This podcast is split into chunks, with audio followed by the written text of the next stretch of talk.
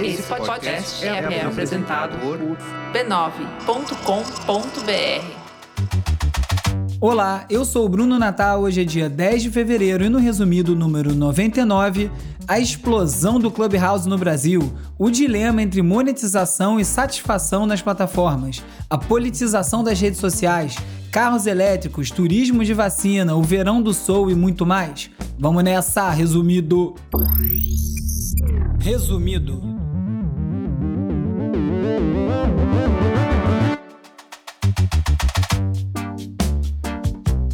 Olá, resumista! Esse é o Resumido, um podcast sobre cultura digital e o impacto da tecnologia em todos os aspectos das nossas vidas.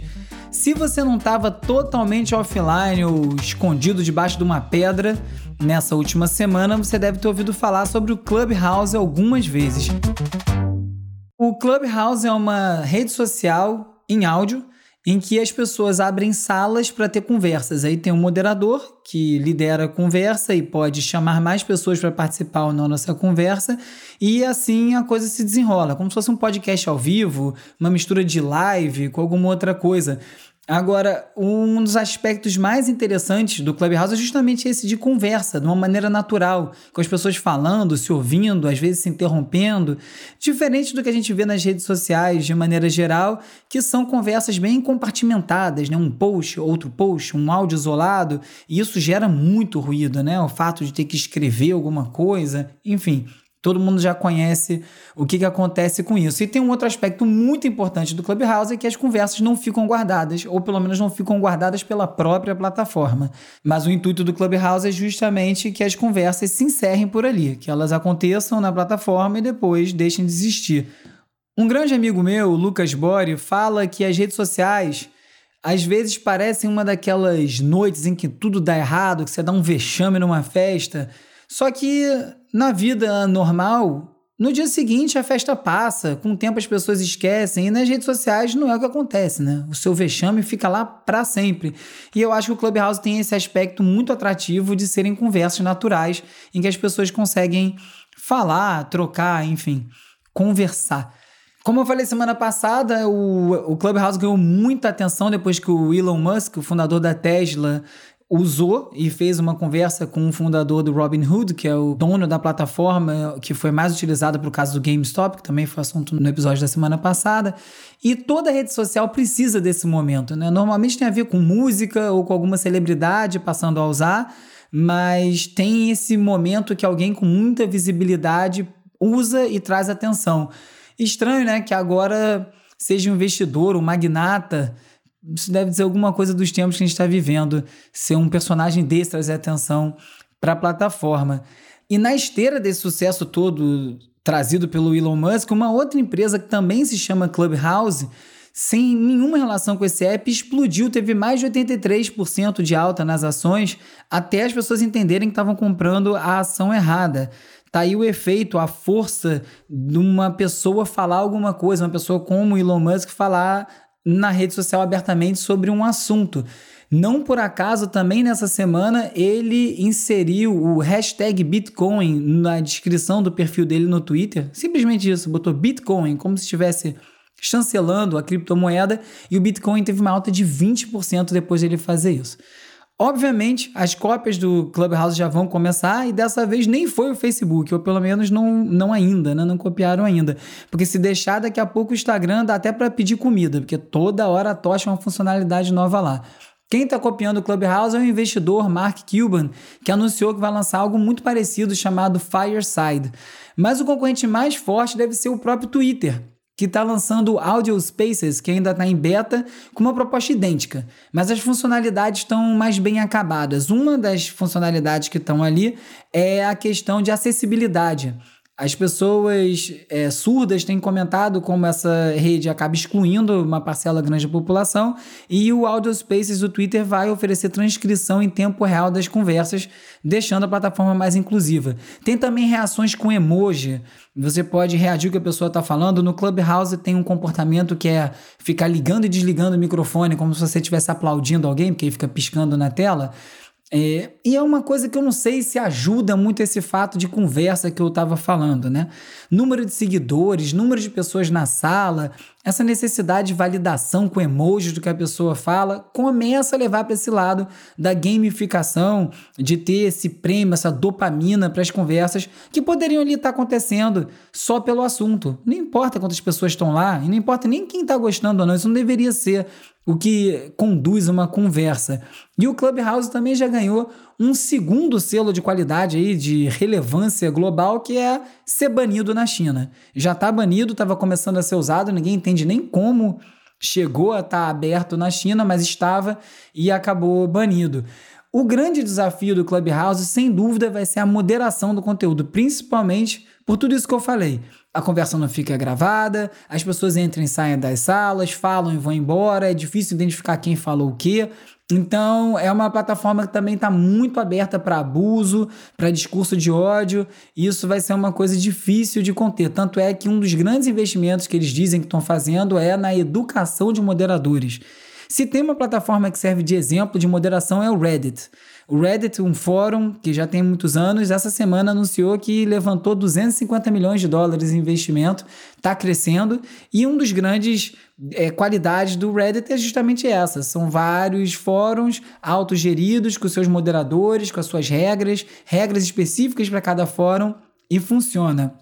Essa semana, se tudo der certo, eu devo conseguir fundar o clube resumido lá na Clubhouse. Você pode abrir salas de conversa, mas elas não são fixas. Eu estou aí tentando abrir um clube. E se eu conseguir fazer isso essa semana, se não na semana que vem, eu quero organizar uma conversa é, minha com todos os ouvintes, com você, para poder participar, a gente trocar falando do episódio da semana.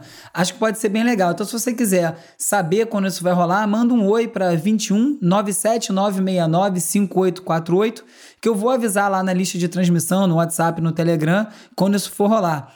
E quando eu abrir essa sala, eu devo receber acho que 20 convites e eu vou distribuir ele entre 20 colaboradores do Catarse que apoiam o programa, né, num estímulo para gerar experiências mais legais para quem está comparecendo e ajudando a financiar o resumido. Falando em financiamento, o programa de monetização para influenciadores, incluindo aí venda de assinaturas, a capacidade da gorjeta para os criadores, já está em caminho ou em conversas no Clubhouse, então vai existir essa possibilidade. E é bem interessante ver algo assim ser falado logo na largada, porque Twitter ou Facebook, por exemplo, até hoje não fizeram quase nada nesse sentido. Mas essa realidade está mudando. Porque começa a ter uma disputa por criadores. Estão tantas plataformas, são tantas frentes que precisam ser abertas e gente atraindo público e audiência, que isso vai ter que mudar. Você vai precisar dar algum estímulo para os criadores. Na minha visão, essas plataformas são muito importantes, claro, custam caro a beça para serem montadas, mas elas são plataformas que eu costumo dizer que são ocas. E é genial isso, né? Você cria um site que não tem nada. Você cria estrutura e os usuários vão popular aquilo, criar esse conteúdo. Mas os usuários e os criadores são quem iniciam as conversas, são o combustível dessa plataforma. Então, na minha visão, a divisão geral da receita, todo o dinheiro que é gerado para uma plataforma de rede social, a plataforma em si deveria ficar com uma parte menor do que a soma distribuída para os criadores. Ponto. Para mim é isso. Alguns criadores iam ganhar mais, outros iam ganhar menos, mas a divisão do bolo correta para mim é essa. É mais dinheiro para o público e a plataforma fica com o que ela, que ela conseguir reter pelo serviço que ela presta. Mas é claro que isso esbarra na necessidade das plataformas de gerar dinheiro, gerar receita para conseguirem se manter operando, para conseguir dar retorno para os investidores. E nessa luta pela monetização, o TikTok vai começar a vender produto, fazer live shopping, ter e-commerce, links afiliados, live shopping que é uma tendência na Ásia. Facebook e a Amazon já estão desenvolvendo ferramenta para isso, que basicamente é uma influenciadora, um influenciador falar sobre um produto enquanto está vendendo ele em tempo real. É o 011 1406 para rede social. E o TikTok vai começar a apostar nisso. Aliás, falando em monetização, links afiliados, eu vi no TikTok um cara que diz que faturou 125 mil reais vendendo um cortador de legumes. Ele explicou que ele fez o seguinte: Primeira coisa, você vai entrar no AliExpress e vai procurar algum produto inovador que ainda não existe no Brasil. Tem vários. Ele identificou um produto que teria demanda através do Google Trends e fazendo outras pesquisas, descobriu que isso tinha muita busca, e aí ele foi no AliExpress achou um produto bom que, que supria essas características e passou a vender esse produto no Mercado Livre. E aí, a cada vez que alguém comprava esse produto dele e as pessoas chegavam nesse produto, porque ele também fez muito investimento em propaganda em outras plataformas sociais direcionadas para o público-alvo, toda vez que alguém comprava o produto, ele ia no AliExpress, comprava o produto e mandava para casa da pessoa. Basicamente, ele virou um atravessador. E é uma coisa que está começando a surgir, inclusive no Shopify, que é a capacidade de você montar uma loja com os fornecedores de produtos que eles têm. Então você usa a sua forma de vender, a sua rede de contatos para vender produtos que já estão lá. E vendo essa corrida apertar, o TikTok cada vez aí causando mais estardalhaço, o Instagram anunciou que não vai mais promover nenhum post do Rios, que é a cópia do TikTok, que tiver o logo do TikTok. Ou seja, se você repostar o que você fez no TikTok no Instagram, ele não vai empurrar. Isso, inclusive, já está acontecendo comigo. Eu já notei que isso acontece. E é uma pena, né? Porque, como dizem, os melhores rios são mesmo os reposts do TikTok. O TikTok tem uma característica que, aliás, também é parecida com a do Clubhouse, em que o conteúdo é mais importante do que quem está postando aquele conteúdo. E é por isso que faz tanto sucesso. É o conteúdo por si só. Eu, essa semana, eu tenho uma conta no TikTok, resumido.podcast, que tinha 1.100 seguidores. Desses 1.100, 800 vieram por causa de um post, um vídeo que eu postei, que deu 116 mil views. Totalmente é, fora do parâmetro da quantidade de seguidores que tinha. Ele me trouxe mil seguidores. E agora, essa semana, eu fiz um outro post sobre o Pix sexual que eu acho que eu comentei aqui no programa sobre essa questão de como estava sendo usado o Pix como uma rede social. E esse vídeo já passou de 220 mil visualizações em 48 horas, triplicou o número de seguidores que eu tenho lá no TikTok por conta disso. Os outros vídeos não mexem. Ninguém vai lá e vê o outro vídeo. O que vale é o conteúdo que está avançando. E eu acho que o Clubhouse passa um pouco por aí também. As pessoas vão ali, vão ver uma conversa, não importa muito quem, for, quem organizou, claro que grandes nomes vão chamar a atenção, mas a conversa por si só, o conteúdo por si só, é o que sustenta. O que é inteligência artificial? Inteligência artificial é um termo que a gente está ouvindo todo dia e esse é o assunto de hoje no Oi Feedtech. E ainda falando de redes sociais, eu estou apresentando Oi Feedtech lá nos perfis da Oi, arroba Oi, oficial. É um programa de tecnologia bem curtinho, que eu falo de alguns temas, alguns temas até que eu comento aqui no resumido, e entra lá no Instagram deles, eles também postam no Twitter. É a terceira semana que está indo ao ar agora. Se você puder ir lá conferir, eu vou ficar muito feliz. Deixa a sua curtida, deixa um comentário que ajuda o conteúdo ir para frente. Confere lá que ficou legal.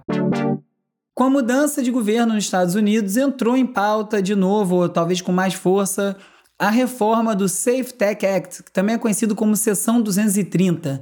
É um dispositivo que protege as plataformas do conteúdo postado nela, ou seja, as plataformas não são responsáveis pelo conteúdo que está sendo postado lá, e sim quem postou.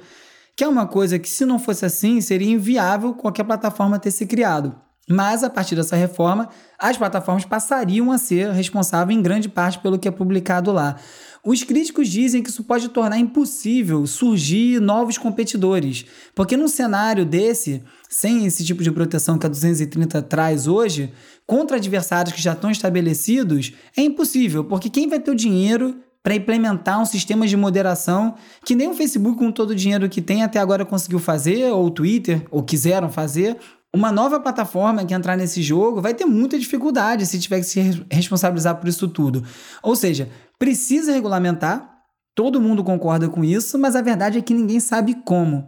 E uns arquivos do Departamento de Justiça dos Estados Unidos, essa semana, sugerem que a principal plataforma utilizada para organizar a invasão do Congresso no dia 6 de janeiro foi o Facebook e não o Parler. Aí você vê, o Parler acabou fechado, né? Foi expulso da Amazon Web Services, foi expulso da App Store, da Android Store. E, enfim, eles conseguiram reabrir depois achando outros fornecedores. O CEO foi, foi demitido, deu uma entrevista para a Axios falando que foi injustiçado. Teve toda uma movimentação das grandes plataformas, do Facebook principalmente, com interesse direto em tirar um competidor. Eu não estou aqui defendendo o Parler, muito menos o discurso que acontecia lá dentro, mas percebe que tem uma, um conflito de interesses nessa disputa e o Parler acabou fechando. E agora mostra quem tinha realmente mais responsabilidade era o Facebook. E falando aí nos invasores do Capitólio, Um amigo meu recebeu essa semana o relatório mensal do Google Maps que mostra todos os deslocamentos que são medidos a partir do, do telefone celular, né, conectado numa conta do Google. E como ele está mantendo de forma razoável o isolamento social, tem pouca coisa dessa vez. Os registros da caminhada diária que ele faz, vai ali, volta aqui perto de casa. Mas antes da pandemia, ele tinha feito uma experiência de deixar a localização ativada e ficou muito pressionado com o resultado, porque estava tudo dominado, quer dizer, mapeado o deslocamento de casa para o trabalho, as paradas para almoçar, a saída do final de semana, tudo registrado, inclusive com horário que cada um desses deslocamentos eram feitos. Isso me veio à cabeça agora porque teve uma matéria do New York Times mostrando os deslocamentos dos apoiadores do presidente, ex-presidente Donald Trump, os deslocamentos que eles fizeram antes e depois do ataque ao Capitólio. O material foi entregue para o jornal por uma fonte anônima, com certeza ligada a alguma empresa de tecnologia ou segurança digital, e foram transformados em gráficos, dados, os detritos digitais que as pessoas vão deixando para trás, mostrando como muitos desses militantes ou milicianos viajaram de outros estados até Washington e depois como eles partiram do local do comício do Trump, que já está tendo seu segundo impeachment essa semana, sendo julgado, e a caminhada deles até o Capitólio. Cruzando esses dados, que não traziam nenhuma identificação, eram dados que são chamados anonimizados, o jornal conseguiu, de maneira bem fácil, chegar ao nome, ao endereço, ao número de telefone e as redes sociais de vários invasores. Até entrevistou alguns. Isso não é difícil, porque dificilmente duas pessoas fazem um caminho idêntico ao longo de um período longo de tempo. Só você sai exatamente da sua casa até o seu trabalho naquele determinado horário. Então não é uma coisa mais difícil do mundo. Um deles, inclusive, desses, desses milicianos que estão identificados aí por esse mapa, garantiu que não tinha ido para a invasão, embora lá o celular dele mostrasse o contrário. Ou seja, pode ser o caso até da justiça decidir usar como esses dados, como trabalhar, ou se não vai usar, para fazer uma acusação a partir deles. Mas isso vai esbarrar em todas aquelas questões que é o que eu mais falo no resumido sobre as questões dos seus dados, privacidade, direito de estar anônimo. Mas o jornal lembrou também que Acima disso tudo, esses dados, tanto do meu amigo quanto dos milicianos de Capitólio, não deveriam nem ter sido coletados e arquivados. Esse é o ponto, porque isso mostra, de novo, a vulnerabilidade dessa nossa relação com as empresas de tecnologia. Eu acredito que quase todo mundo que ouve o resumido sabe que pode desativar a localização do seu celular e cortar essa linha de espionagem digital, ou pelo menos acreditar que ela está cortada. Mas a maioria das pessoas não sabe fazer isso, nem sabe que está sendo monitorada. Então, essa pessoa nem imagina as consequências desse material cair na mão de alguém que tenha mais intenções. Essa semana começou a ser votado, inclusive aqui no Brasil, a lei do direito ao esquecimento online, que é um assunto para lá de espinhoso, que é maior do que isso, tem a ver com o que é encontrado sobre você no Google. E eu vou falar disso mais na semana que vem, porque eu acho que esse assunto rende bastante. O próprio New York Times já tinha, inclusive, mostrado os riscos desses registros numa reportagem bem parecida que foi publicada no fim de 2019 e que eu comentei aqui no episódio 45 do Resumido no ano passado, mostrando os deslocamentos dos agentes de segurança do Trump depois que ele saiu da Casa Branca a partir do registro de celulares deles. Nos Estados Unidos, esses oficiais muitas vezes são anônimos, ninguém sabe quem são eles, inclusive por questão de segurança. E o New York Times conseguiu mostrar que era muito fácil identificar. Tava lá tudo, onde é que eles moravam, qual deslocamento que eles faziam. E isso, agente de segurança do homem mais poderoso do mundo. Então imagina como é que tá o resto de todos nós aqui. Isso sim que é Big Brother. Eita, falei a palavra proibida. E ainda tem gente instalando microchip de empresa na pele e achando bom. O MIT Tech Review falou de uma empresa que os funcionários estão botando sensores de RFID, que é aquela Tecnologia que você usa em evento, quando você carrega um cartão com dinheiro e vai usando aquele cartão, tocando para poder é, descontar, né? E você vai pagando, é, é uma tecnologia parecida. E com essas pulseiras eles conseguem comprar as coisas dentro do trabalho, entrar e sair, e acham muito bom a facilidade que isso traz.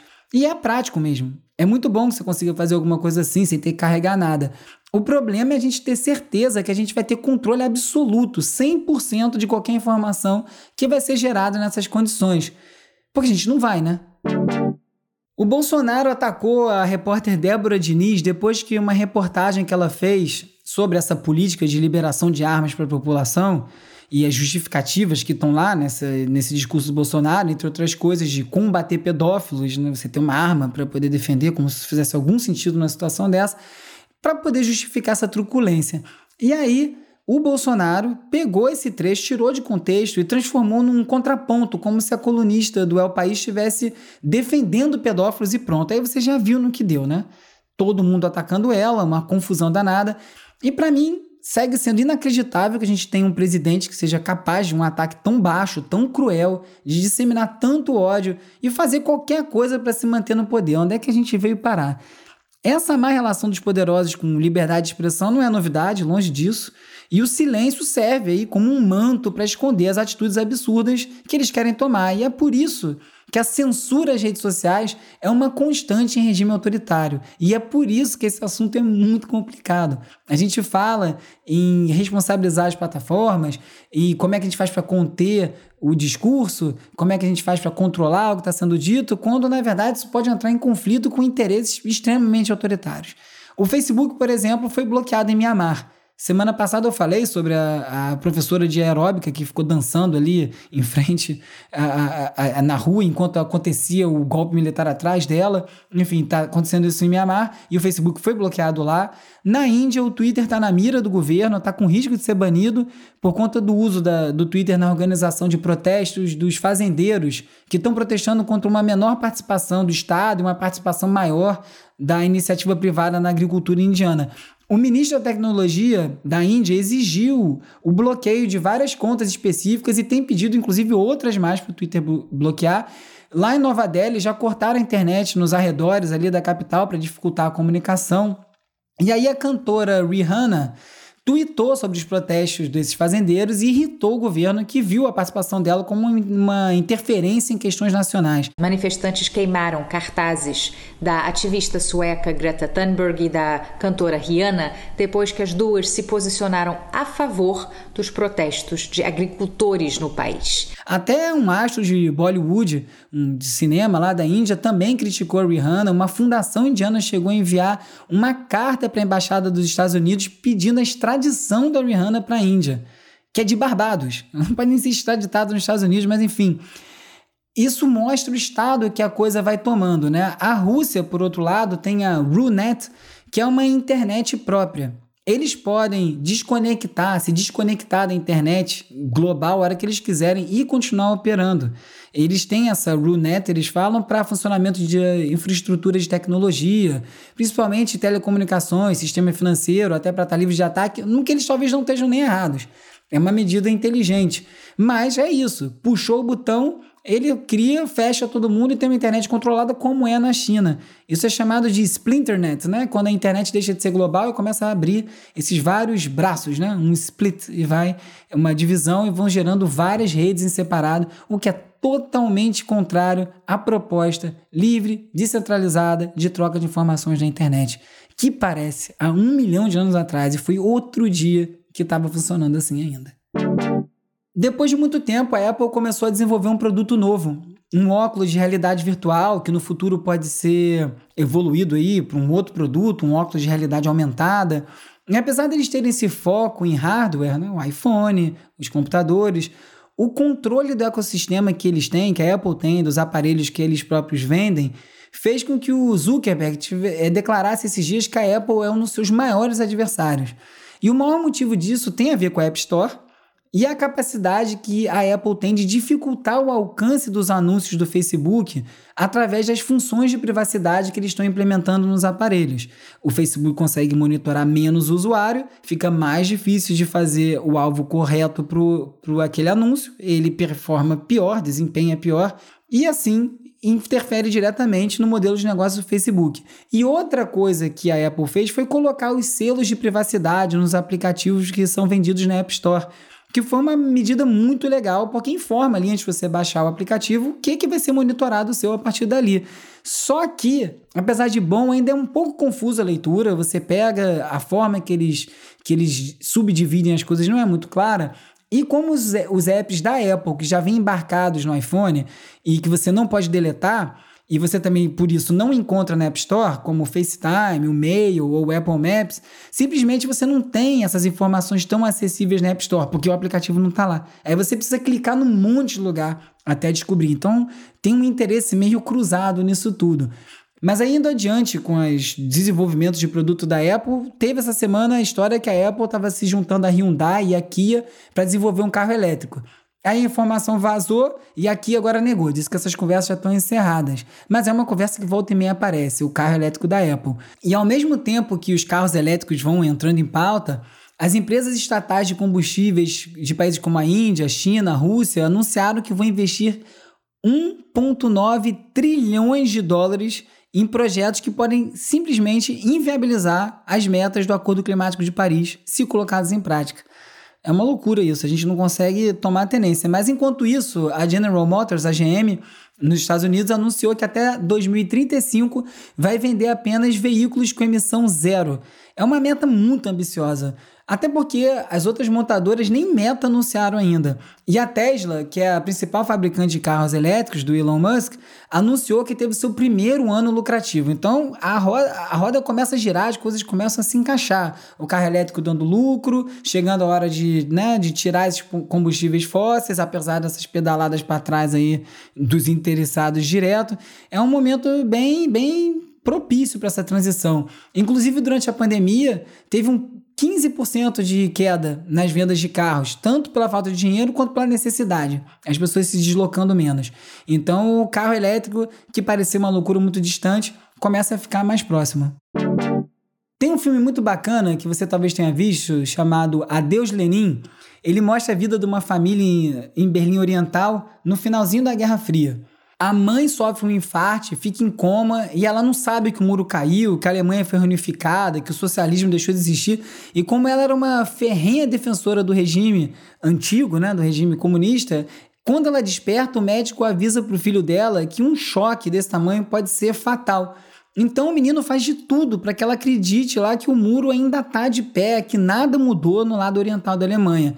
Eu estou contando essa história, se você não viu esse filme, veja, porque é muito divertido, porque saiu uma matéria no Guardian sobre o Joseph Flávio, que é um adolescente inglês de 19 anos, que foi atropelado em 2019, ficou em coma por 10 meses e despertou só agora sem saber que o mundo entrou em confinamento, que teve Covid, e agora que o pior já passou, a família está precisando explicar para ele o que aconteceu no mundo nesse tempo, para que ele possa entender, entre mil outras coisas, que não tem ninguém ao lado dele no hospital justamente por causa do vírus, e que ele teve Covid enquanto estava em coma.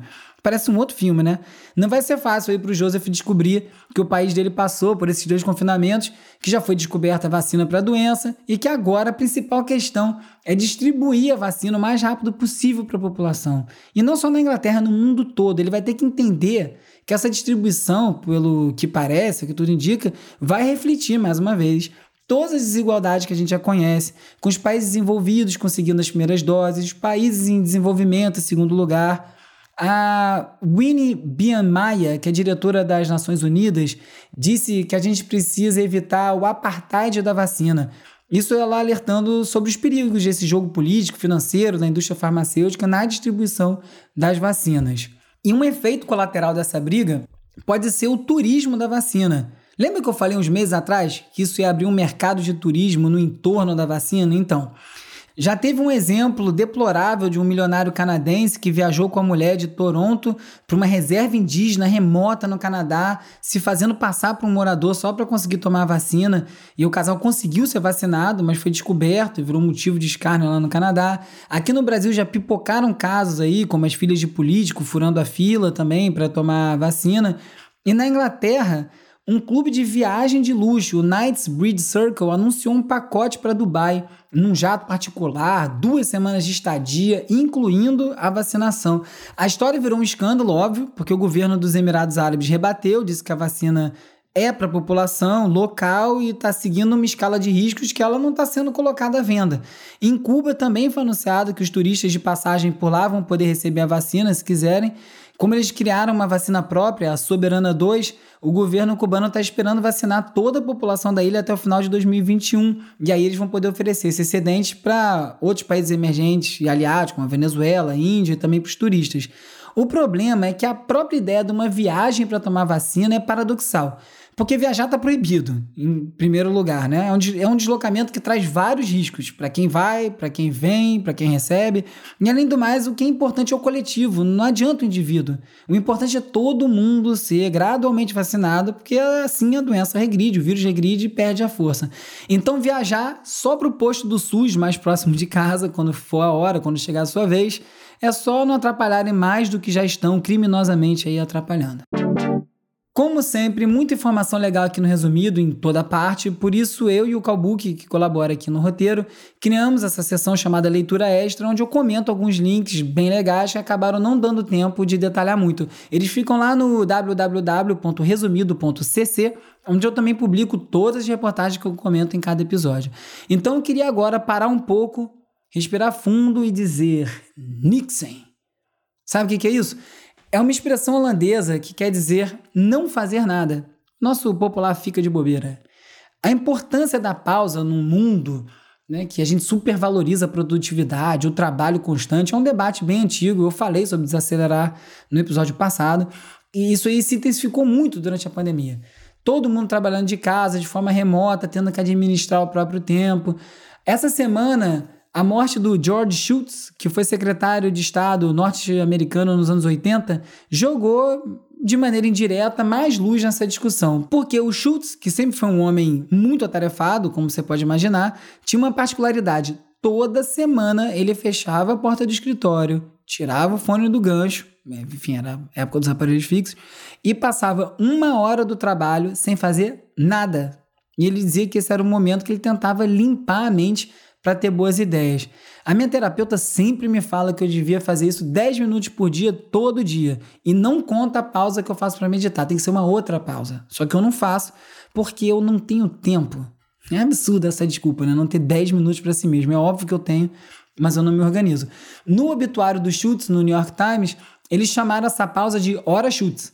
E ele não é muito diferente aí, essa pausa não é muito diferente do que o sociólogo italiano Domenico De Masi chamava de ócio criativo, que inclusive é o nome de um livro que foi publicado em 95, bem antes do surgimento das redes sociais, do bombardeio constante de informação e opiniões e de imagens que a gente recebe toda hora sem parar. Como disse certa vez o filósofo e matemático britânico Bertrand Russell, Metade dos pecados da humanidade vem do medo do tédio.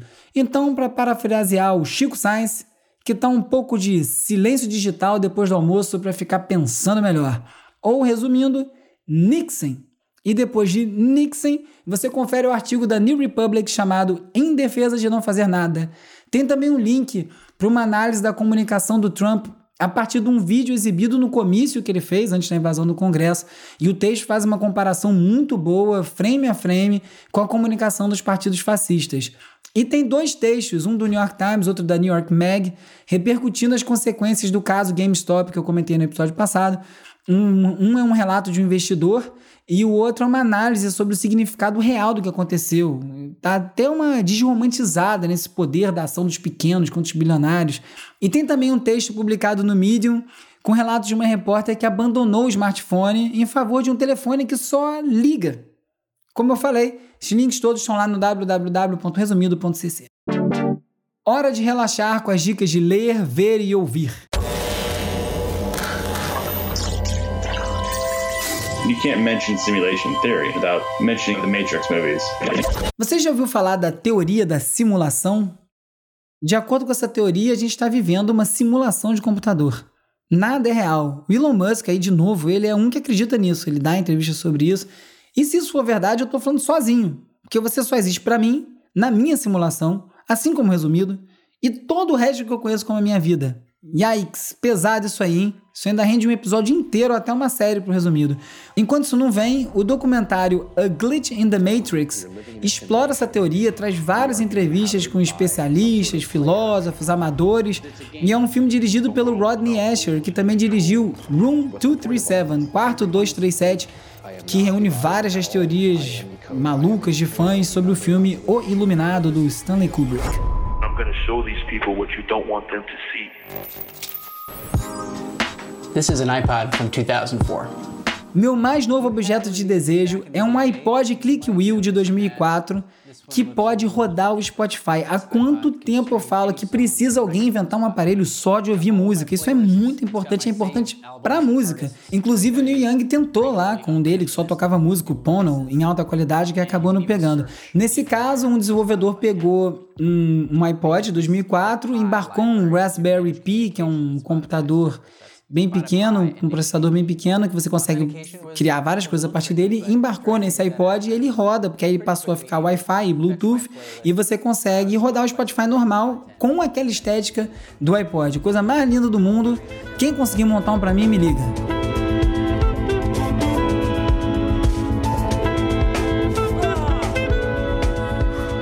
Quem está se destacando cada vez mais é o Jonathan Fair, que acabou de lançar um curta chamado Saturno, o pianista carioca lá de Madureira estreou em 2019 com o disco Trilogia de Amor. Ele mistura jazz, soul, uma onda meio parecida com a do Kamasi Washington. E aí, o, tanto é, aliás, que o Jonathan abriu o show dele aqui no Circulador. E o Saturno é o segundo filme dirigido e roteirizado por ele, que antes tinha lançado um outro curta, A Jornada. Os dois filmes trazem uma estética afrofuturista, um toque meio místico, tem sempre uma música do Fer como trilha sonora, é óbvio, tá lá no YouTube e vale conferir, vai estar tá lá no site resumido também. Hi, I'm Amir Questlove Thompson. Uh, you guys might know me as a drummer, member of The Roots, a producer, college professor, but primarily I like to consider myself a storyteller. O Questlove achou a batida perfeita. O baterista do The Roots, grande The Roots, estreou com sucesso aí no mundo do cinema. Ele foi premiado no Festival de Sundance desse ano com o filme Summer of Soul, Verão do Soul, que mostra aí o Harlem Cultural Festival, que aconteceu em 69, mesmo ano do Woodstock, e nunca tinha sido celebrado da maneira apropriada. Por incrível que pareça, o festival teve a presença de artistas como a Nina Simone, Stevie Wonder, Sly and the Family Stone, B.B. King, entre vários outros. Foi todo filmado, mas nunca tinha sido transformado num filme. As imagens acabaram ficando abandonadas num porão por quase 50 anos. Aí depois que ele viu esse material, teve acesso ao material, Questlove resolveu editar tudo, gravar depoimentos de quem teve lá, dos artistas, do público e transformar nesse longa. O Summer of Soul ainda não tem previsão de lançamento comercial, mas já está aí no topo da minha lista de coisas para assistir em 2021.